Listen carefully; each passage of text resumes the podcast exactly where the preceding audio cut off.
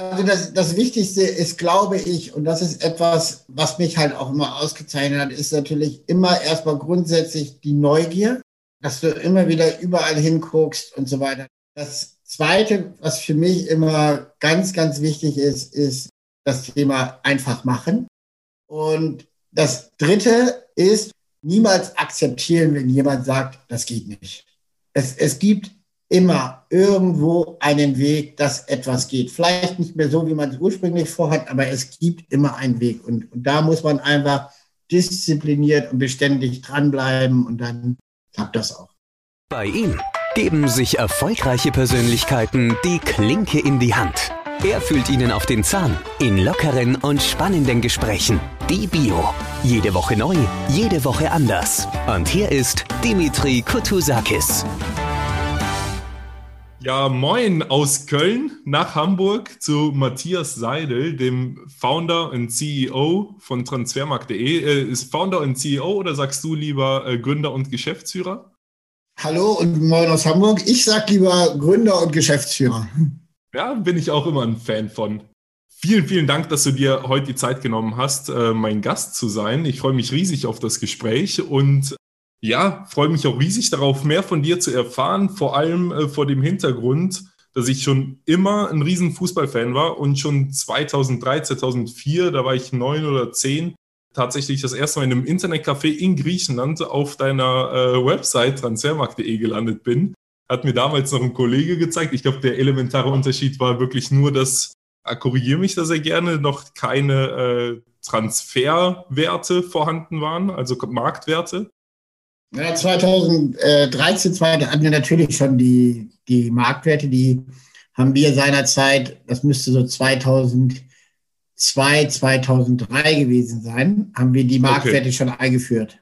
Ja, dann war, ja, dann war es 2002, dass ich, also 2003, 2004 habe ich jetzt gedacht, 2002 so. kommt, kommt auch hin, ja? Mhm. Nee, genau, also ich bin mir noch sicher, dass es noch keine waren und kurz darauf kamen die dann, aber ab dem Moment war ich verliebt und bin da hängen geblieben, äh, wie kaum ein anderer.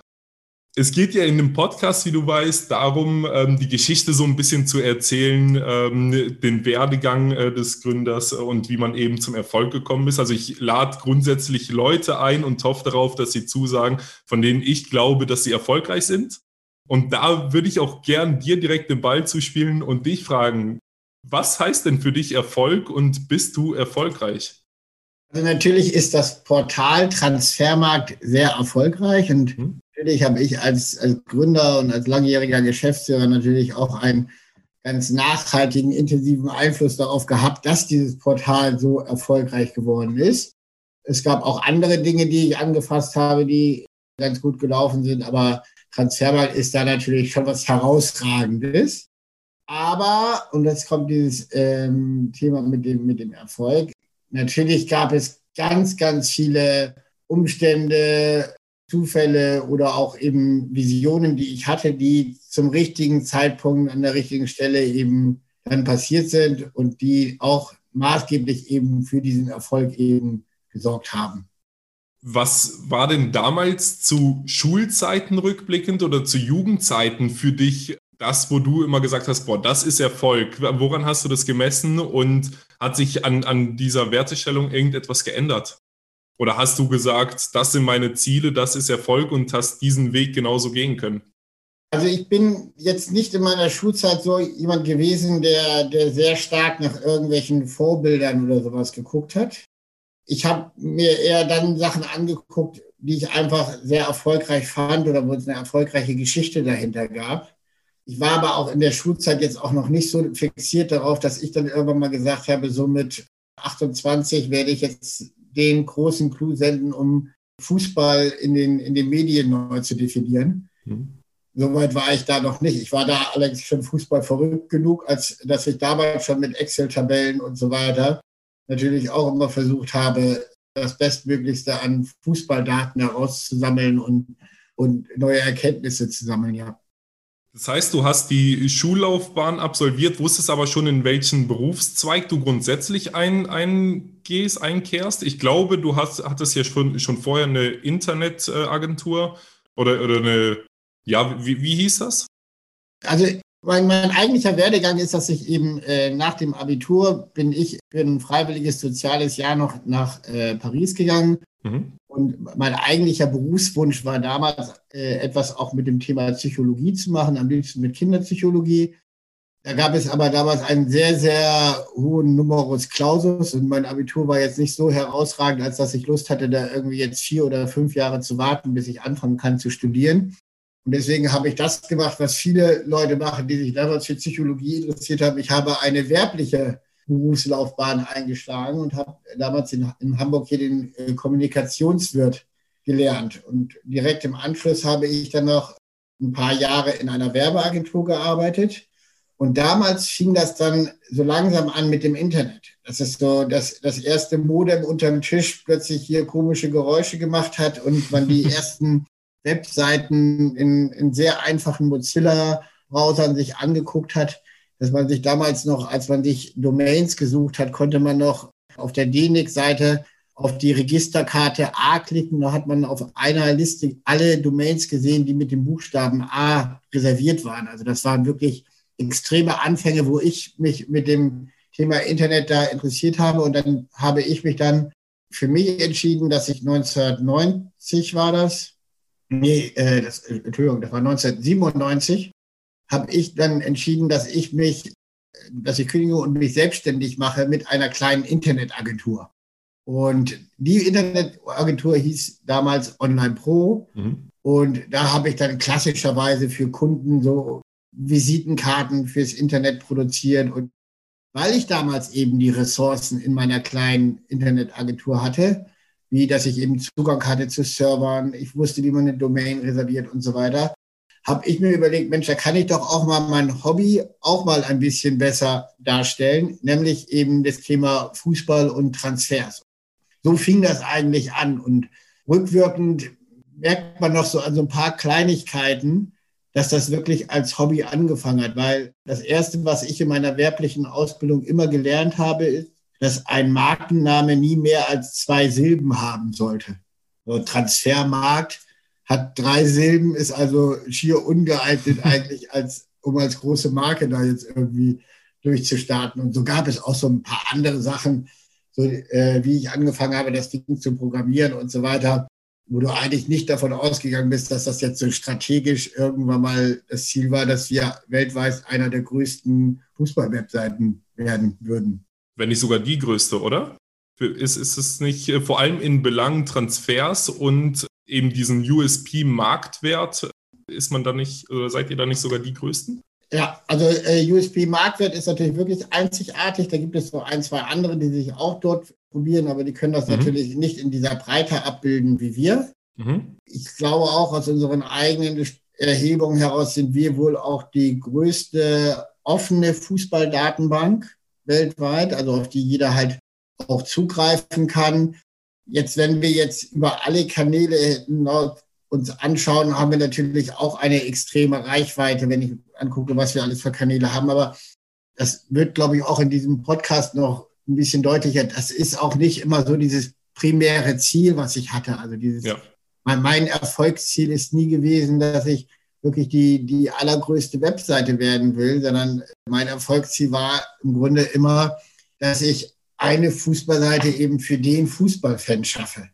Glaubst du auch vielleicht, dass das dein Erfolgsrezept ist? Dass du es für die Sache getan hast und nicht, um aus der Sache Profit zu schlagen?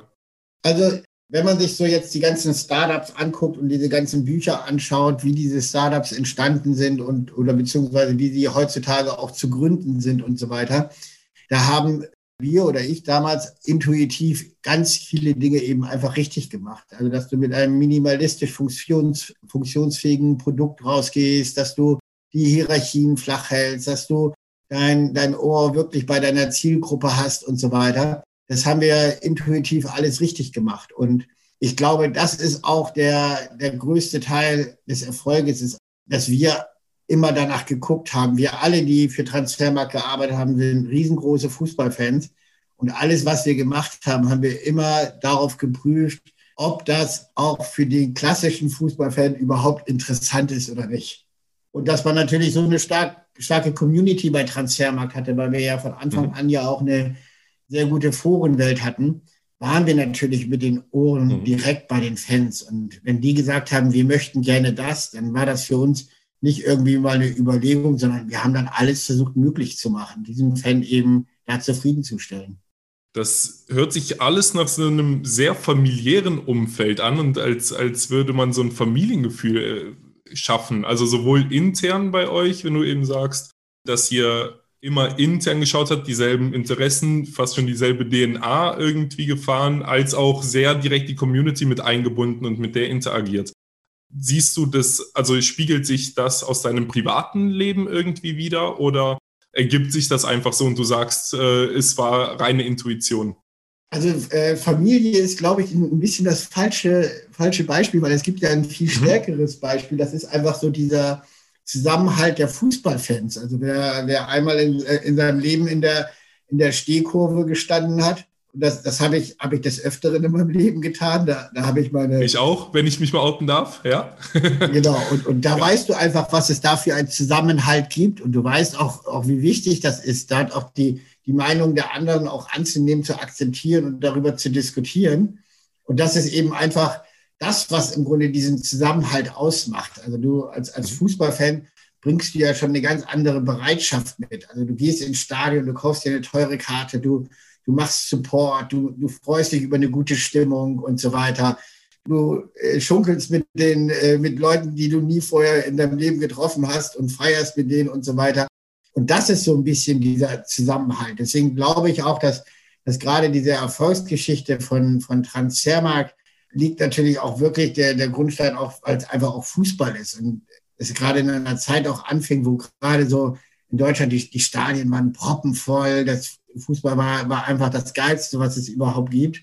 Und dann sind wir eben mit Transfermarkt gekommen und haben gleichzeitig auch die Community mit abgeholt und haben uns eben nicht von den Fans distanziert, sondern haben die ja mit, mit eingebracht in das ganze Produkt.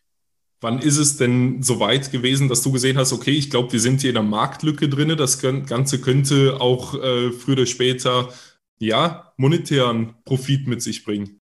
Also das, das Witzige ist, dass, dass es so eine, so eine Überlegung eigentlich in dem Sinne nicht gab, sondern es war eher andersrum. Es war so, dass ich irgendwann so 2004, 2005 gemerkt habe, dass das Hobby doch extrem viel Zeit frisst.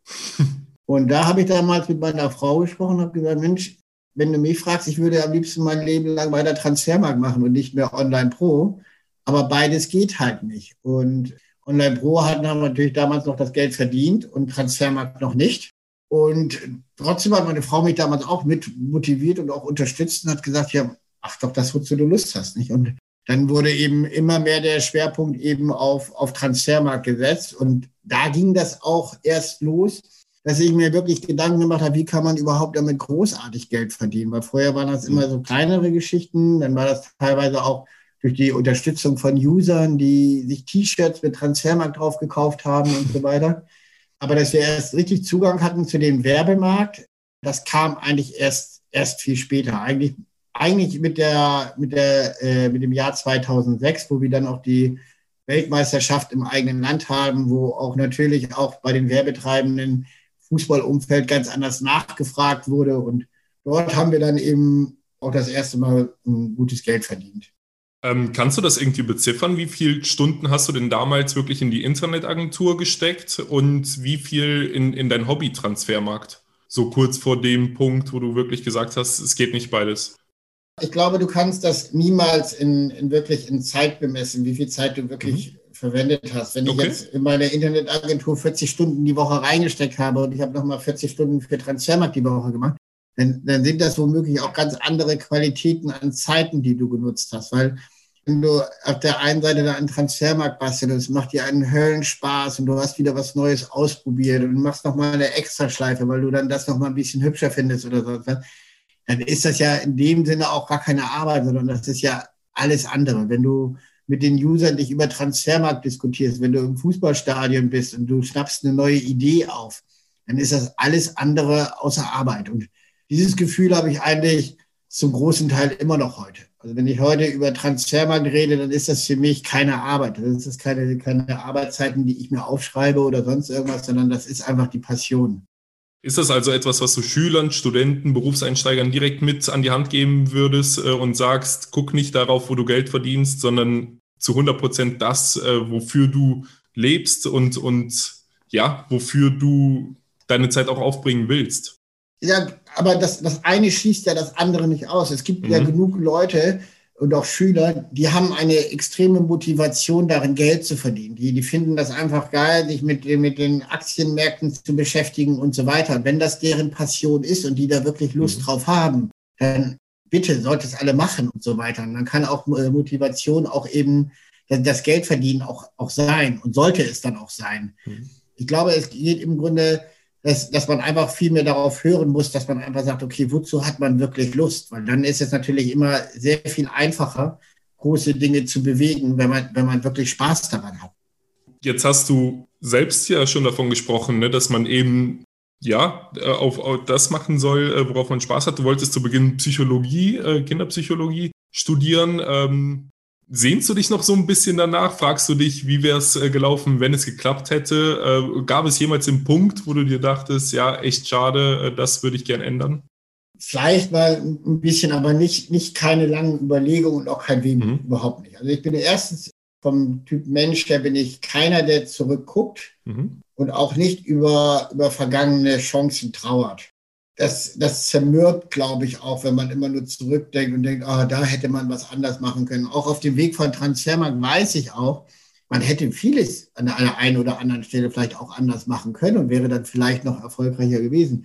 Aber das bringt ja nichts, wenn man nach vorne gucken möchte. Das Thema Psychologie ist, ist weiterhin bei mir sehr omnipräsent. Also ich mache sehr viel um die, um das Thema Persönlichkeitsentwicklung, beschäftige ich mich extrem. Ich beschäftige mich auch extrem mit äh, so Erfolgsratgebern in Anführungsstrichen. Ich beschäftige mich sehr viel mit dem Thema Führung und ich äh, beschäftige mich auch sehr viel mit dem Thema, wie man ein Start-up äh, am besten eben mhm. auch aufbaut. Nicht? Also das, das macht einfach auch Spaß und du kommst immer wieder, wenn du dich mit solchen Themen beschäftigst, immer auch wieder an das Thema Psychologie zurück. Hattest du denn immer Vorbilder, die, die du dir ähm, vor Augen gehalten hast, als du ja mitten im Prozess warst oder gab es sowas wie ein Vorbild gar nicht für dich? Und auch da direkt noch die Frage hinterher. Man, man vergleicht ja auch gerne oder man liest ja auch gerne, dass Transfermarkt sich Wikipedia als Vorbild genommen hat in der Art und Weise, wie, wie die ähm, Seite eben gewachsen ist. Wird es dem gerecht oder ähm, hörst du den Vergleich ungern? Vergleiche, ob ich sie, wie ich sie höre oder ob ich sie ungern äh, höre oder gerne höre, das das macht bei mir jetzt keine Resonanz.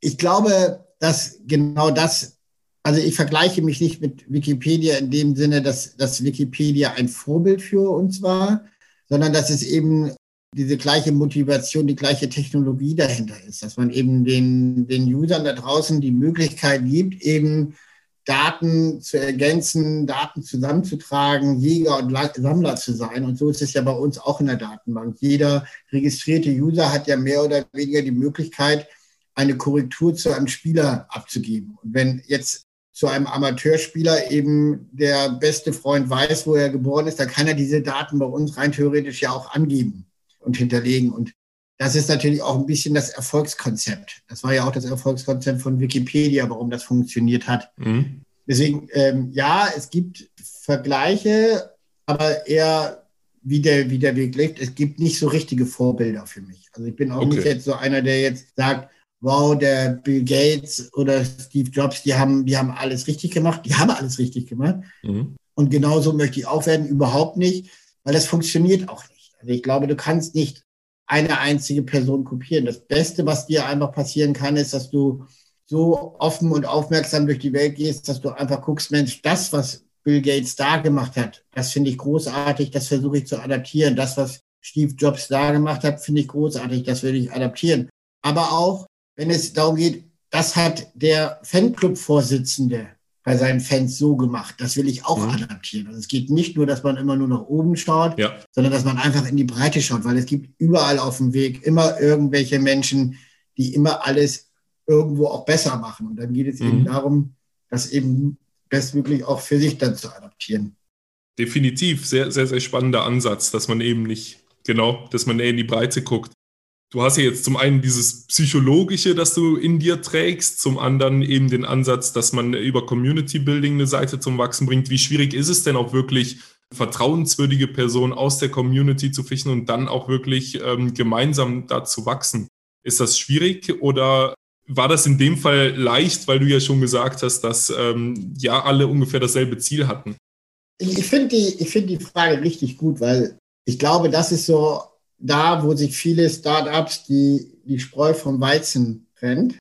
Wenn man anfängt, nicht mehr ein Gottvertrauen in all dem, was man tut und mit dem man das macht, auch zu haben. Also von meiner Seite habe ich immer allen Usern, allen Mitarbeitern volles Vertrauen geschenkt und bin bis auf diese ein, zwei ganz wenigen Ausnahmen, die man immer im Leben mal hat, nie enttäuscht worden. Und so ist auch die grundsätzliche Herangehensweise. Wenn ich jetzt eine, eine neue Idee habe für ein Startup oder für ein Projekt oder sonst was, dann bin ich keiner, der, der irgendwelche NDAs verlangt oder die Geschichte nicht bis ins kleinste Detail erzählt, weil ich habe keine Angst, dass mir irgendjemand was kopiert oder was wegnimmt oder sonst irgendwas.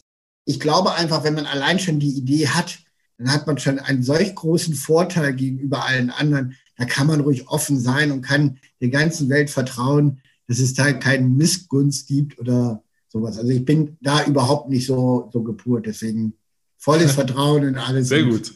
Zum einen zur Community. 2009 kam ja dann auch Axel Springer auf, äh, auf euch zu. Wie, wie hast du darauf reagiert? Die Geschichte mit der, mit der, mit der Akquise oder wie man, wie man mhm. nennen möchte, ähm, ist nicht ganz so, wie du es jetzt sagst, dass Axel Springer auf, okay. auf uns zugekommen ist, okay. sondern es war natürlich so, dass wir nach dem Jahre 2006, wo wir ja einen sehr großen Schub gemacht haben, und 2007 wir natürlich mit Transfermarkt in dem IVW-Ranking sehr weit oben waren. So, wir gehörten damals schon zu den Top 25 Seiten in Deutschland. Und natürlich hat auch jeder gesehen, dass hinter dem Transfermarkt eben kein Konzern oder sonst was stand, sondern eben nur ein, ein Matthias Seidel. Und Dementsprechend gab es sehr viele Unternehmen, die, die immer wieder mal angefragt haben, ob sie sich an Transfermarkt eben wie auch immer beteiligen können. Sehr kuriose Unternehmen, auch, auch wirklich lustige Anekdoten, die ich da erzählen finde. Aber das Eine gab, kannst du raushauen. Also zum Beispiel gab es ein Unternehmen aus Mexiko, das sich äh, damit beschäftigt hat, Zeitungsartikel über Fußballspieler auszuschneiden, damit man der Verein, der meinetwegen den Spieler XY verpflichten möchte, dass sie auch gleich wissen, okay, welche Reputation hat denn dieser Spieler? Ist der jetzt schon zweimal betrunken mit dem Auto gefahren oder ist der ein extrem wohltätiger Typ, der, der bei jeder Spendengala dabei ist? Oder ist der ein großer Hallodri? Und das war damals sein Businessmodell von diesem Mexikaner. Und der fand Transfermarkt super interessant, weil der würde gerne das eben äh, für, seine, für seine Presseausschnitte, die er noch damals gemacht hat. Also wirklich mit Schere und, und Zeitungen ausschneiden und so weiter. Und der wollte sich damals mit einer kleinen Minderheitsbeteiligung auch an Transfermarkt beteiligen. Das fand ich natürlich total kurios, dass so ein kleines Unternehmen aus Mexiko auf Transfermarkt aus Deutschland gestoßen ist. Und dann zurück zu den, zu den mhm. großen mhm. Partnern gab es eben auch erste Verlage, die sich für Transfermarkt interessiert mhm. haben. Und mit einem Verlag waren wir auch relativ weit. Und wir waren eigentlich auch schon relativ nah an der Unterschrift mit allem. Und dann habe ich aber einfach gemerkt, dass dieser Verlag für mich zu wenig Internetfachwissen mitbringt, zu wenig Fußballaffinität mitbringt und auch zu wenig Start-up-Erfahrung hatte. Und dann habe ich auf dem wirklich auf den letzten Metern gebremst und habe gesagt, nee, wir kommen doch nicht zusammen und habe mich selber mal geguckt, welche äh, Verlage gibt es in, in Deutschland, welche, welche Unternehmen gibt es, die für mich interessant sein könnten. Also welche Unternehmen haben so den, die Idee, international zu denken? Welche Verlage haben die Idee, im Bereich Fußball noch Neues zu bewegen? Welche haben auch mit anderen Startups schon bewiesen, dass sie die Startups in dem großen Konzern auch alleine laufen lassen? Und da ist man dann relativ schnell auf Axel Springer gekommen. Und deswegen war das eher so, dass wir einfach mal bei Axel Springer angerufen haben und gesagt haben, Achtung, wie sieht das denn bei euch aus? Und wir haben sofort eine offene Tür da eingetreten. Okay. Lag daran, dass die auch schon Transfermarkt auch schon mit auf einer ihrer Zettel stehen haben, aber eben noch mhm. nie Kontakt zu uns aufgenommen haben. Und im Nachhinein betrachtet war das auch wieder mal meine, mein Weg der Herangehensweise genau die richtige Herangehensweise, weil diesen Schritt würde ich zu, zu keinem Zeitpunkt bedauern. Man sieht es ja auch, dass Transfermarkt selber so eigenständig ist, dass wenn was, wenn das nicht jemand sozusagen aus einer zweiten Quelle erfahren würde, dass wir zu Axel Springer gehören würden, dann würde der das gar nicht mitbekommen. Weil auf Transfermarkt ist so unabhängig von in seiner Laufrichtung redaktionell und alles, dass wir da wirklich als, als Seite von Axel Springer da nur profitiert haben von dem Konzern. Und da gibt es eine ganze Menge, wovon wir auch, auch profitieren können. Das äh, ja, hört sich nach einer erfolgreichen Geschichte an. genau, zumal das ja auch in dem Zeitpunkt war das jetzt ja auch keine klassische Akquise, die sich einfach nur ja. an Transfermarkt beteiligt haben, sondern zu dem Zeitpunkt war Axel Springer ja auch mit eigentlich eher ein Business Angel, ein Investor mhm. der ersten Stunde, um eigentlich wirklich dann die nächsten großen Schritte zu machen. Jetzt gab es ja zum einen die, die Marktwerte. Nach der Einführung der Marktwerte sagt man ja ungefähr, da war dann der, der letzte große Durchbruch für transfermarkt.de. Und auch jetzt die neun schnellst wachsende deutsche Marke auf äh, Instagram ist Transfermarkt. Ich meine, was machst du und vielleicht auch welchen Einfluss hat der Axel Springer auf das Ganze, dass man eben die ganze Zeit so äh, kreativ und innovativ bleibt? Also Axel Springer selber unterstützt uns insoweit, als dass sie da zum Beispiel uns machen lassen. Das ist ganz wichtig. Also wir müssen keine, keine Ideen besprechen, sondern wir können von Anfang an alles gleich komplett ausleben, was wir machen wollen. So, und das ist schon mal etwas, was ja für, gerade für mich als sehr kreativer Gründer natürlich auch ein Grund war, warum die Partnerschaft mit, mit Axel Springer so hervorragend ist. Also es wird nichts in Frage gestellt, wenn wir sagen, wir haben eine neue wahnsinnige Idee und so weiter, wir wollen es ausprobieren und so weiter, dann kommt eher ein Machen als ein, aber bedenkt mal. So, das ist für mich sehr, sehr wichtig in der Zusammenarbeit. Für, für Transfermarkt ist natürlich gerade das, das Innovative immer das, das Allerwichtigste. Und es gab ja auch andere Sachen, die ja zum Beispiel auch ein USB für uns waren. Ich glaube gar nicht, dass die Marktwerte jetzt so dieser allergrößte Treiber bei uns sind, sondern dass wir irgendwann mal in unserer Datenbank eben auch die Spielerberater aufgenommen haben. Warum ist das so eine, so eine wahnsinnig gute Information gewesen? Weil die Journalisten und die Manager und die anderen Spieler und so weiter, die gucken auch darauf. Und genau das sind aber wiederum auch die Multiplikatoren für so ein Produkt. Wenn der Manager irgendwann mal in irgendeiner Talksendung sagt, ja, er hat bei Transfermarkt gelesen, so, dann passiert ja der Effekt, das, was ich eigentlich niemals wollte, dass irgendjemand den Kicker von dem Thron stößt, der er eigentlich hatte, weil der Kicker war der Bibel des Fußballs oder ist die Bibel des mhm. Fußballs. So, da steht alles drin, ist alles wichtig und alles richtig und so weiter. Und es, ich bin niemals angetreten, um, um selbst, ich bin ja großer Kickerleser, natürlich auch, dass ich damals sozusagen mir angemaßt hätte, den Kicker irgendwann mal vom Thron zu stoßen. Nehmen die dir das denn übel, dass du so ein starker Wettbewerber bist? Glaube ich nicht. Also wir, wir sind mit dem einen oder anderen Wettbewerber sind wir schon mal ein bisschen so zusammengerasselt, mhm. aber mit dem Kicker noch nie. Also den, den, Kicker gibt es einfach immer so eine, so eine wunderbare Koexistenz. Der Kicker konzentriert sich in seiner Berichterstattung viel mehr mhm. schwerpunktmäßig auf das Spiel als solches. Mhm. Wir konzentrieren uns mehr auf den Spieler. Und so haben wir immer eine sehr gute Koexistenz nebeneinander gefunden und wir respektieren uns. Und was ganz lustig ist, dass ich glaube, in der gesamten Transfermarkt-Historie der Kicker uns vielleicht namentlich, also wirklich mit dem Begriff mhm. transfermarkt.de, vielleicht maximal ein halbes Dutzend in den letzten 20 Jahren erwähnt hat. Ja, vor allem, wenn man ja von Großnamen Erwähnung findet. Ich meine, Leo Messi wird von euch ausgezeichnet und bedankt sich offiziell bei euch. Ähm, anderes eher, ähm, aber auch ein cooles Beispiel, Cristiano Ronaldo hat euch geblockt. Ist es, ist es noch der Fall oder nicht? Das, das weiß ich gar nicht. Und deswegen habe ich auch eben gerade so ganz geschickt die, die Instagram-Frage sozusagen unter den ja. Teppich fallen lassen. Ja. ich weiß, dass wir bei Instagram vier Millionen Follower haben, glaube ich. Aber es ist, ist so, ich selber habe gar kein Instagram. Und das ist auch ein, ein Verdienst, der ist einfach auch in der, in der neuen Generation der Mitarbeiter bei Transfermarkt einfach erfolgt, die sich einfach in dieses Thema da einfach auch, auch komplett reinsetzen können und, und bin dermaßen stolz, dass wir das geschafft haben, über Instagram so eine, so eine Reichweite, so eine ja. Popularität aufzubauen. Aber ich muss auch ehrlich sagen, die, die Ideen dafür, wie man diesen Channel bedient, wie, welche Inhalte man reinspielt, mhm. die Zusammenarbeit mit der Redaktion, die Zusammenarbeit mit der Grafik, das ist alles bei uns von anderen Köpfen sich überlegt worden und einfach großartig und ich ziehe meinen Hut. Ich auch, ich auch. Ich habe gerade nochmal geguckt, genau 4,1 sind es äh, Stand jetzt. In kürzester Zeit, wie gesagt, die neun schnellst wachsende deutsche Marke auf Instagram. Und das Ganze auch international, meine ich, wenn ich mir da manchmal da die Kommentare durchgucke, die kommen ja wirklich überall her, die, die Nutzer der Community.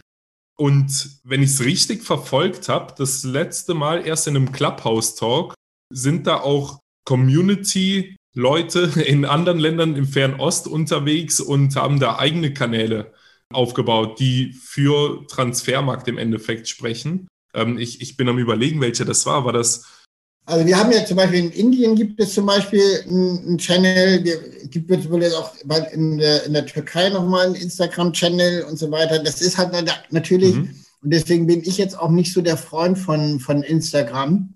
Das ist natürlich auch eine ganz andere Form von, von Kommunikation und, und wie man eben auch die, die Information wahrnimmt und so weiter. Und das ist auch eine andere Generation, ja.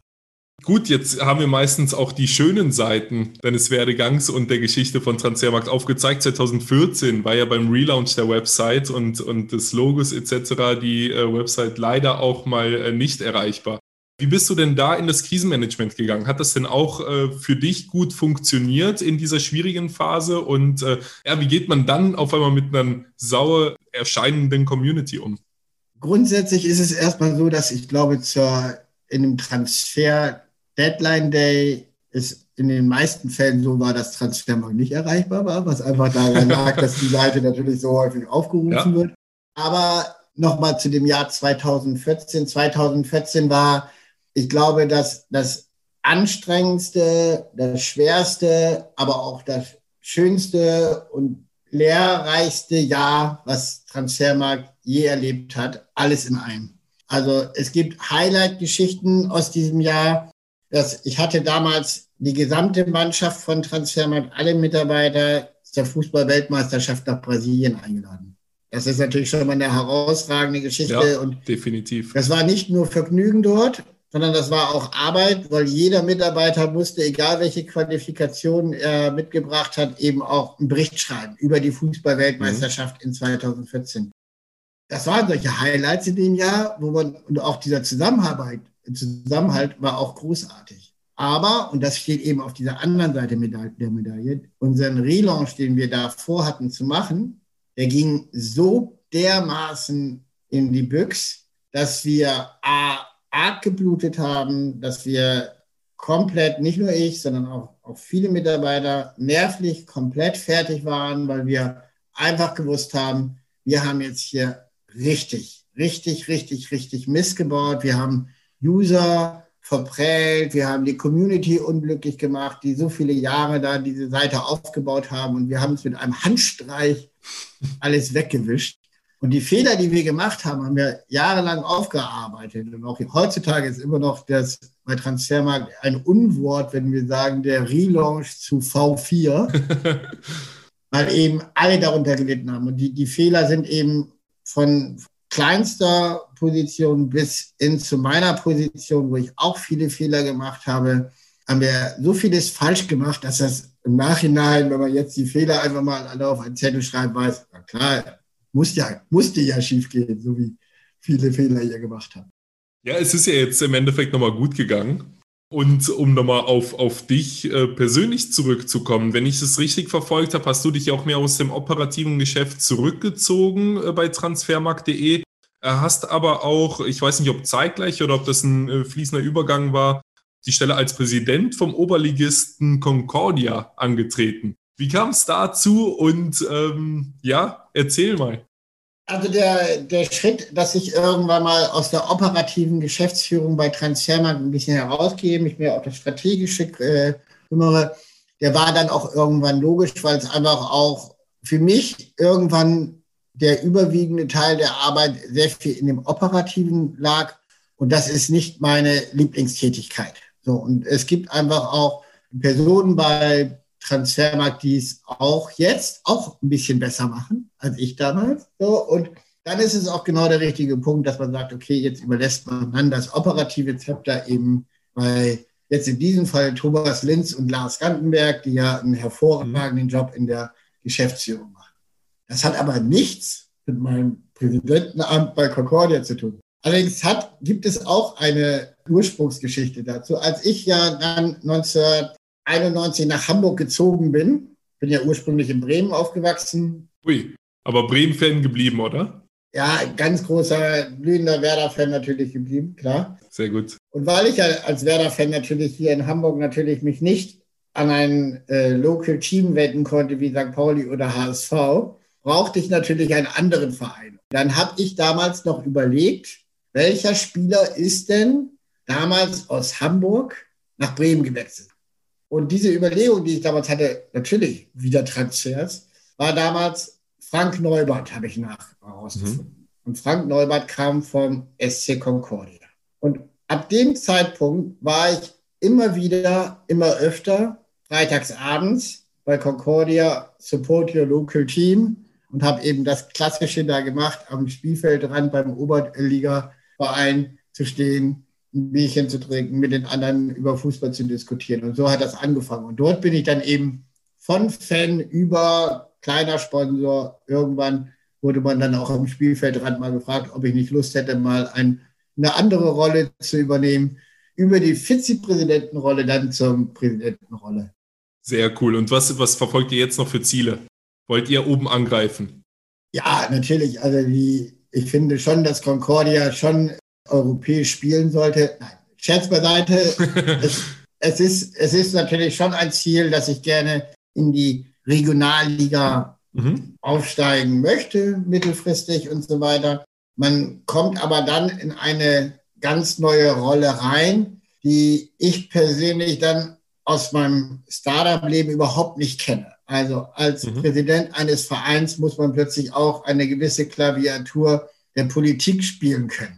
Wenn ich mir überlege, welche Themen ich mit dem Hamburger Fußballverband habe und es sei ruhig offen ausgesprochen, so ein Hamburger Fußballverband ist halt wirklich ein, ein Verband. Also wenn wir Fußballfans uns früher über den DFB aufgeregt haben, so rege ich mich heutzutage als Präsident auch sehr, sehr häufig auch über den Hamburger Fußballverband auf.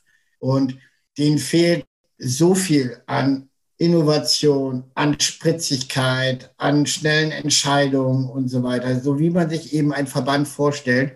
Und das zerreißt mich innerlich komplett. So. Das Gleiche ist natürlich auch mehr oder weniger auch in einem Verein. Ein Verein kann man nicht führen wie, wie ein Startup-Unternehmen, sondern auch da geht es viel um Abstimmung, um Politik und so weiter. Und das ist halt eine ganz neue Seite, die ich gerade an mir entdecke. Ja, sehr gut. Aber auch eine super Überleitung. Meine abschließende Frage an dich wäre nämlich auch gewesen, wo du dir denn privat bei all den Projekten, die du auch erfolgreich angeschoben hast, immer deine Hilfe, deine Motivation und auch dein Wissen hergeholt hast. Gibt es da Tipps, die du auch ähm, ja, den, den Hörern mitgeben möchtest? Also das, das Wichtigste ist, glaube ich, und das ist etwas, was mich halt auch immer ausgezeichnet hat, ist natürlich immer erstmal grundsätzlich die Neugier, dass du immer wieder überall hinguckst und so weiter. Dann bekommst du so viele Ideen für alles, was, was du machen möchtest. Das Zweite, was für mich immer ganz, ganz wichtig ist, ist das Thema einfach machen. So, und, und wenn es so ein Thema ist, dass ich jetzt hier in dem ersten Lockdown gesagt habe, ich werde jetzt hier im Garten bei uns zukünftig Hühner halten. Mhm. So, dann, dann geht es einfach um dieses Thema einfach machen. So. Okay. Und das dritte ist, und das ist auch immer wieder ein Thema, was man besonders zum Beispiel eben auch mit Technikern hat, mhm. mit anderen, niemals akzeptieren, wenn jemand sagt, das geht nicht. Es, es gibt immer irgendwo einen Weg, dass etwas geht. Vielleicht nicht mehr so, wie man es ursprünglich vorhat, aber es gibt immer einen Weg. Und, und da muss man einfach diszipliniert und beständig dranbleiben und dann klappt das auch. Sehr cool. War, war, dir das auch immer so bewusst oder, oder kam das irgendwann, dass du gesagt hast, okay, rückblickend ähm, mit, mit deinem inneren Psychologen, das, das waren so die Werte, die Pfeiler, die Themen? Die, diese Werte haben mich schon, schon von der frühesten Kindheit so, so geprägt, dass ich da schon immer so derjenige war, der, der neugierig war, der, der es gemacht hat und der sich nicht beeinflussen ließ, wenn irgendjemand gesagt hat, nee, das geht nicht. Dann, dann habe ich, ich habe immer einen, einen Weg gefunden. Und ich glaube, dass diese, diese drei Dinge sind immer das, was mich da begleitet hat und was auch dafür gesorgt hat, dass ich eben genau das so geschaffen habe, wie ich es geschaffen habe. Super. Ein, ein, hast du vielleicht noch einen Buchtipp oder, oder irgendetwas, wo sich äh, die Leute inspirieren können? Auch wenn es ein Film ist. Also ich, ich habe ja sehr, sehr viele Bücher gelesen. Äh, besonders, weil ich vor, ich glaube, das war jetzt vor anderthalb Jahren, habe ich mal das Buch gelesen, äh, Miracle Morning. Da geht es darum, dass du morgens um 5.30 Uhr aufstehst und so verschiedene Sachen machst, wie zum Beispiel auch jeden Morgen 20 Minuten ein Buch liest. Und wenn man jeden Morgen 20 Minuten ein Buch liest, dann kommt man relativ schnell im Jahr schon auf 20 durchgelesene Bücher. Und von all diesen Büchern, die, die mich dann inspiriert haben, war das Buch äh, mit den sieben Wege zur Effektivität. Ich müsste jetzt nochmal nachschauen, ob ich auch den Autor finde. Können wir auch sonst nachreichen und, und schreibe ich noch in die. Oder schaust du jetzt direkt? Cool. Ja, ja ich habe ja ein, ein, gut sortiertes Bücherregal. Das ist von Stephen Covey. Sieben Wege zur Effektivität. so sieht es aus. Ach ja, nee, das kenne ich noch gar nicht, aber ist jetzt ganz oben auf meiner Liste deswegen fand ich das großartig, weil das ist ein Buch, was nicht nur jetzt rein auf den beruflichen Erfolg auszieht, sondern eben auch auf den privaten Erfolg. Und mhm. dort sind Dinge einfach nochmal so bewusst klar geworden, wie wichtig das zum Beispiel ist, mhm. vernünftig zuzuhören mhm. und so weiter. Und, und was das für ein wichtiger Grundwert eigentlich ist. Dinge, die eigentlich ja so offensichtlich sind.